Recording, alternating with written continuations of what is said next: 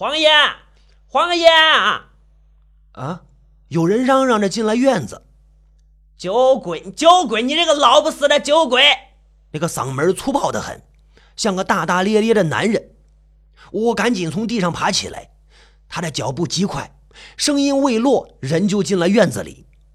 是个男人一样的女人，牛高马大的，粗胳膊粗腿，呃，腿很长，每一步都迈得很阔。他好像没有看见我，三步两步直接奔到了伯父的椅子旁边。你个老陈头，你就贪那猪不吃狗不食的猫尿都醉成一团泥了，总有一天你死在酒里边！你那个女人骂骂咧咧，吓死我了。那女人蹲下身子，将伯父从躺椅上抱起来。别动我，别动我，别别动我！我做梦呢，我见见着我剃刀把了，做梦呢，做梦呢。伯父挣扎着，女人将他搂得死死的，不让他动弹。这挣扎之间，伯父一脚将酒瓶给踢翻了。我赶紧跳过去，将酒瓶捉在手里。该死的！你把酒瓶给踢翻了。女人回过头丢了我一眼，塞紧盖子，别跑了酒兴了。塞紧盖子。也许是听到了酒瓶翻倒了，伯父才终于停止了挣扎。任由女人抱着进了屋子。屋子在过道的旁边，临着院子。我就握着酒瓶，我就跟过去。在门口，我收住了脚步。嗯，兰花啊，我的牛兰花啊，半辈子都没亲我了，你要亲一口，嗯，就就亲一口，哎，亲一口。伯父像个孩子一样，双手吊在那个女人脖子上。伯父的话叫我脸热心跳的。你个风流鬼呀，亲你个头啊！你亲过多少女人的嘴啊？一把老骨头了，你还乱嚼舌头，难怪那剃刀把没学个好样。女人把伯父摔在床铺上，在他屁股上鞭了一掌，顺手拉过被子替他盖上。伯父呢，哎呦一声，缩在被子下面没了动静了。女人出门的时候，脸上有一抹红晕，假意朝地上啐了一嘴：“造孽呀！你个坨子挖什么地呀？死鬼就会折腾人！去吧，酒瓶收起来。这个呛不死的，明天还要呛呢。你叫什么来着？”那个女人问我：“我叫球球。”球球，那地别挖了，明天我来替你挖。过了一个夜晚。伯父的酒醒了，老早就将我喊了起来。吃过了早饭呢，伯父吩咐我继续挖地。我一边挖一边期待着牛兰花的出现啊，就是昨天那个长得像男人的女人。我眼巴巴熬了一天，不见她的影子。也许她只不过是随口说说，并不当真。那块地我挖了整整三天，手掌磨起了好几个血泡。摸着锄头把，那手掌就痛得要命。我咬着牙把地给挖好了。伯父说过，谁也帮不了我，我只有自己拯救自己。瞧你那地挖成什么样了！我那剃刀把都比你能干。伯父对我挖的地不满意，我瞧着也不是滋味。地垄高低不平，土块石头一样的磕磕碰碰的。再倒一遍。哦，我只有拾起锄头，有一锄没一锄的敲打着土块。没敲到一半，牛兰花进了院子，见我握着锄头站在地垄上，愣怔了一下，拍拍脑袋就来抢我的锄头。哎呀呀呀呀呀呀呀呀呀呀！求求你快把锄头给我！眨眼间，锄头就被他夺了过去。有兰花，你发什么骚呢？边待着去！没干球球正干正事吗？伯父喝住了牛兰花：“个酒鬼，你喊什么喊呀？啊！你折腾一个坨子，你就不手软啊？”牛兰花也不示弱：“坨子怎么了？啊，不缺手不缺脚的，什么活不能干呀？不让他干活才是害了他。”伯父将锄头抢回来，重新塞到我手上。我受不了他们左一个坨子，右一个坨子的叫。打人不打脸，我忍住泪水，没让他流出来。我在伯父的监督下，用了两天时间才平整了土地。我将冬瓜子一粒一粒的摁进了土里。这些冬瓜子，如果都结了冬瓜，不知道该有多少。那么多冬瓜能有什么用啊？当饭吃啊？我再也没有力气琢磨这些，我的骨头都快散架了。我背上的罗锅就像沉重的石头压得我喘不过气来。我想歇息几天。可是伯父不让我闲着，灶房的一角码了一大堆红棕，伯父扔给我一把梳子，让我把那些棕丝都梳理顺了，别把梳子弄坏了啊！他叮嘱着我。我握着梳子，不知道该从哪儿开始。红棕打着小捆，马的高过了我的脑袋。什么时候才能梳理干净啊？我就我就揣摩不到爹让我来学什么。种冬瓜呀，梳理红棕啊，这些对我有什么意义呀？这样的手艺我在哪儿不能学习？非得上这儿来，纯粹折磨人。也不见伯父做什么事，一壶茶，一瓶酒，喝醉了睡。醒了接着喝，半醒半醉过着日子。这么下去，我就算不喝酒，也会被熏成一个酒鬼了。我慢腾腾的梳理着红棕，我就一边胡思乱想。我的手脚不能快，一快那棕丝就搅结成一团了，怎么也撕不顺。我只有耐着性子轻梳慢理，我得放慢速度，他们才听话。慢慢的柔顺起来，就这么安静的过了几天呢。一天上午，突然有人来找伯父，是个跟我爹差不多年纪的中年男人。黄师傅，黄师傅，男人在入口处喊着伯父。什么事啊？伯父懒洋洋的应声。永春伯走了。请你去一趟，男人说道。永春走了，什么时辰的事啊？伯父从躺椅上翘了起来，一脸怀疑盯着来人。昨夜的事。吃晚饭还有说有笑的，躺床上就不行了。走的不是时候啊。这大好的春光才开始，哎咏春呢？咏春，拿性命跟阎王爷较什么劲儿啊？咏春呢？咏春呢？就是你这名字断了你的活路呀！哎，走吧，走吧，那边等着呢。那个男人催促着：“急什么呀？都已经走了，不在这一时。”伯父从躺椅上站了起来，他的脸夺着暗红，一身酒气，步子却稳稳的，一步也不歪。他进厨房舀了水，将水盆端到阳光下，用肥皂搓了手。他的双手之间泛起了许多泡沫，五颜六色的泡沫。他还孩子似的举起手，吹了一下泡沫，哦哦嘿，无数的泡泡飞起来。就这么洗过了手，伯父又换了一身衣服，是一件黑色的长衫，从肩膀到脚脖子都罩住了。好好死你的棕啊！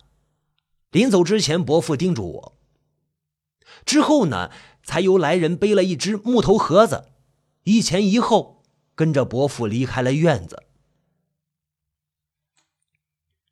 伯父一去就是大半天，直到半下午才回来。伯父好像是喝醉了，脚步歪歪扭扭，走路不着调，鼻头都红了，张嘴就是啊，熏天的酒气。球球啊，球球啊，球球，帮我烧桶水，呃，洗澡。我还没进门呢，他就叫唤我。等我烧热水的时候，他已经躺倒在椅子上，打响了呼噜了。伯父，伯父，水开了！伯父，我叫醒他。哦，他坐起来，揉了揉眼睛，瞧了瞧我。去，嗯，东西送给牛兰花。他身边的石板上放着一只鼓鼓囊囊的塑料袋。他住哪儿啊？我提起塑料袋，不知道该往哪里走。傻蛋，他也住在下街。伯父嘲笑我。哦，出了门往下街头没几户人家，我就朝上街方向走。我很想知道那袋子里装的是什么。街道上却没个安静的地方，没法拿出来看。我只有挨家挨户的查看。往东走，拐了两个弯，终于找到牛兰花的住处。牛兰花开的是一间民货铺，街台上摆了两个花圈，铺子里是纸花、纸人、纸马、纸屋子、香火和纸钱。瞧瞧，牛兰花倒是先看见了我。伯母，伯父送给你的。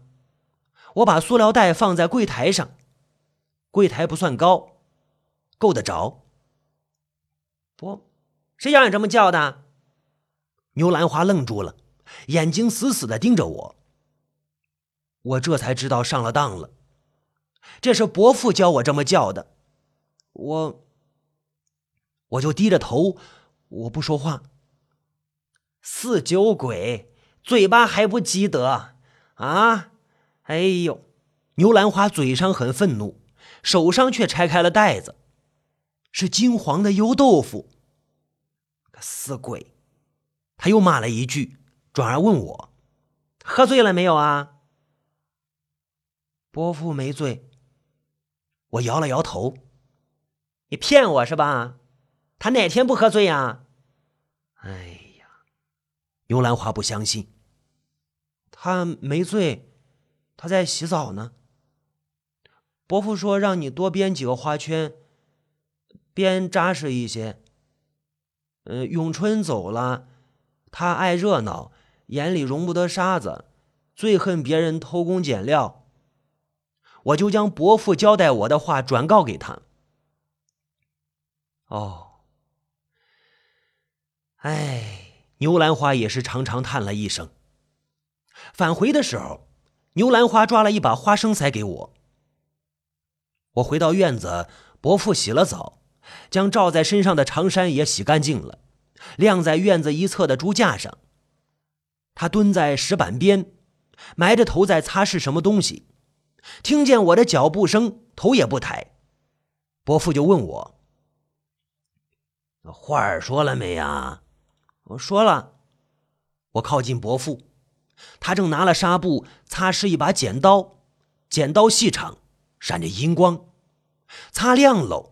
抹了油，放进木头盒子里。木头盒子里有梳子，齿密的、齿梳的，好几把，还有剪刀，都是刀身细长，长长短短，四五把。有一把长着牙齿，还有剃刀，刀把有骨头的，木头的，也有塑料的，也有好几把。刀口吐着银色的火焰。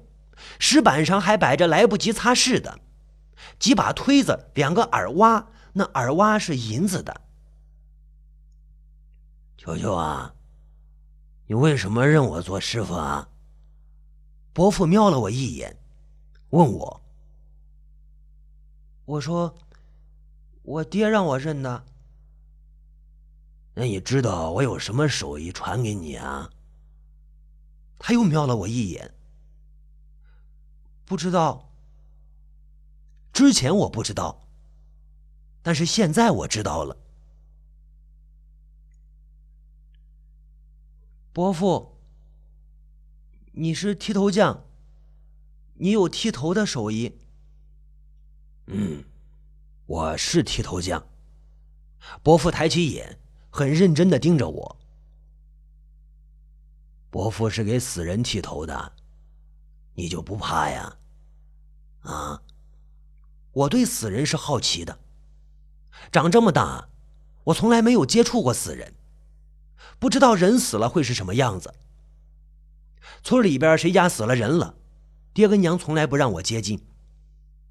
我远远见到的就是许多人将一个巨大的木头盒子抬到山坡上埋了。某个人死了，某个人在村子里就见不到了。伯父的话好像对死亡潜在了某种恐惧，我忽然觉出了阴森森的寒意，身上莫名其妙长出了鸡皮疙瘩。哎，你个罗锅子！你不干这个又能干什么呀？你爹那眼呢？没醉瞎喽？不干这个干什么呀？伯父叹了一口气，将推子耳挖收进了木头盒子里。冬瓜籽发芽了，冬瓜抽出了藤条，冬瓜开了许多黄色的花朵。院子里有了花香。有了嗡嗡嘤嘤的蜜蜂，我梳理棕丝的速度越来越快，越来越顺手，棕垛一天天矮下来。我渐渐明白了伯父的用心，将棕丝当头发，再纠结的头发也没有这棕丝纠结。棕丝梳理干净了，伯父让我掏鸡蛋，将鸡蛋煮熟了，开个小孔。让我用耳挖将蛋白蛋黄掏出来，不能将小孔挖大了，更不能将蛋壳给掏坏了。我必须得小心翼翼。相比梳理棕丝，我更愿意掏鸡蛋。掏出来的蛋黄蛋白比米粒还细小，都进了我的嘴巴了。掏到后来，我都不好意思了。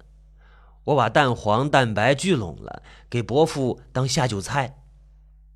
后来熟鸡蛋换成了生鸡蛋，伯父让我用耳挖将蛋清蛋黄舀出来，用碗盛了，煎了下面条，面条格外的香。我梳理红棕的时候，伯父就坐在石板旁边喝酒；我掏鸡蛋的时候，他仍旧喝酒，从上午喝到下午。伯父最终不胜酒力，倒在躺椅上呼呼大睡。我搬不动他，我只有找一件东西盖住他的身体，然后我去喊牛兰花然后牛兰花把他抱上床。有时候也不用我喊，他自个儿就来了。照例呢要将伯父骂一顿，完了再抱上床。伯父呢会说几句醉话，牛兰花每次离开时都免不了会脸红，就是这脸红，证明她还是个女人。我渐渐熟悉了伯父的生活。没事的时候，他就在院子里喝酒、晒太阳，或者呢享受阴凉。每次出门，他都会洗个脸，洗干净双手，穿上长衫，由来人背着木头盒子，或者自己背着。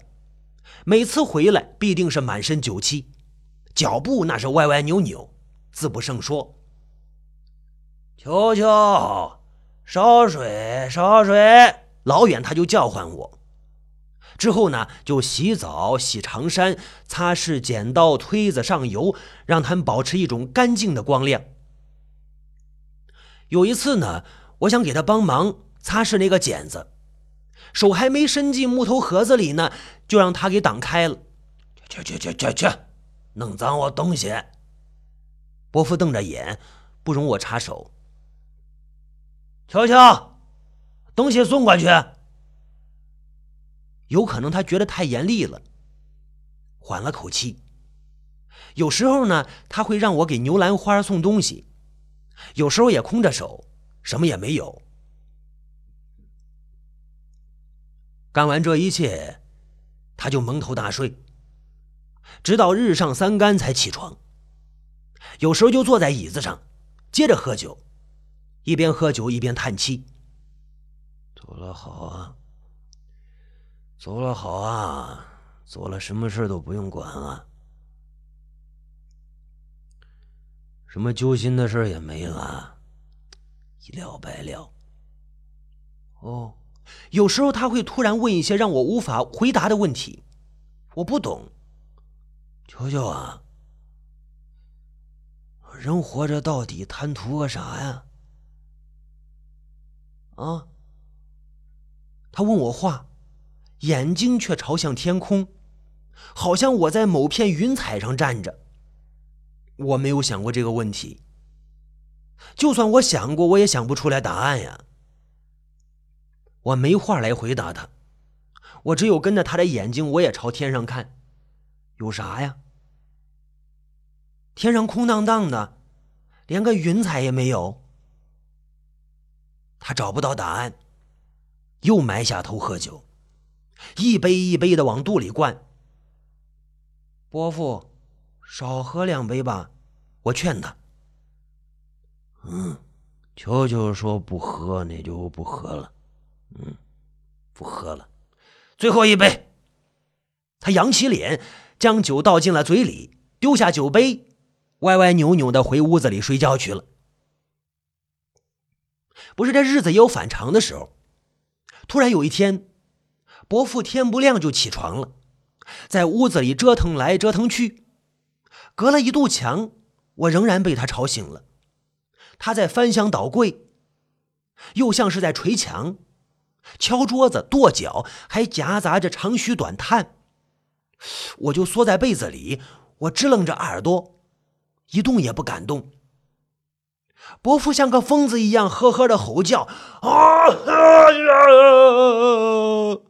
沙哑的嗓音硌得我的耳朵生疼。折腾了老半天，后来终于安静了。我起床的时候，伯父正抱着酒瓶，一身酒气的往外走。去看我的剃刀把子，我去看我的剃刀把，嗯，嗯，去看我剃刀把。他像是在自言自语，又像是告诉我他的去向，但是他没有做丝毫的停留。瘦小的身影钻进了通道，很快被幽暗给吞没了。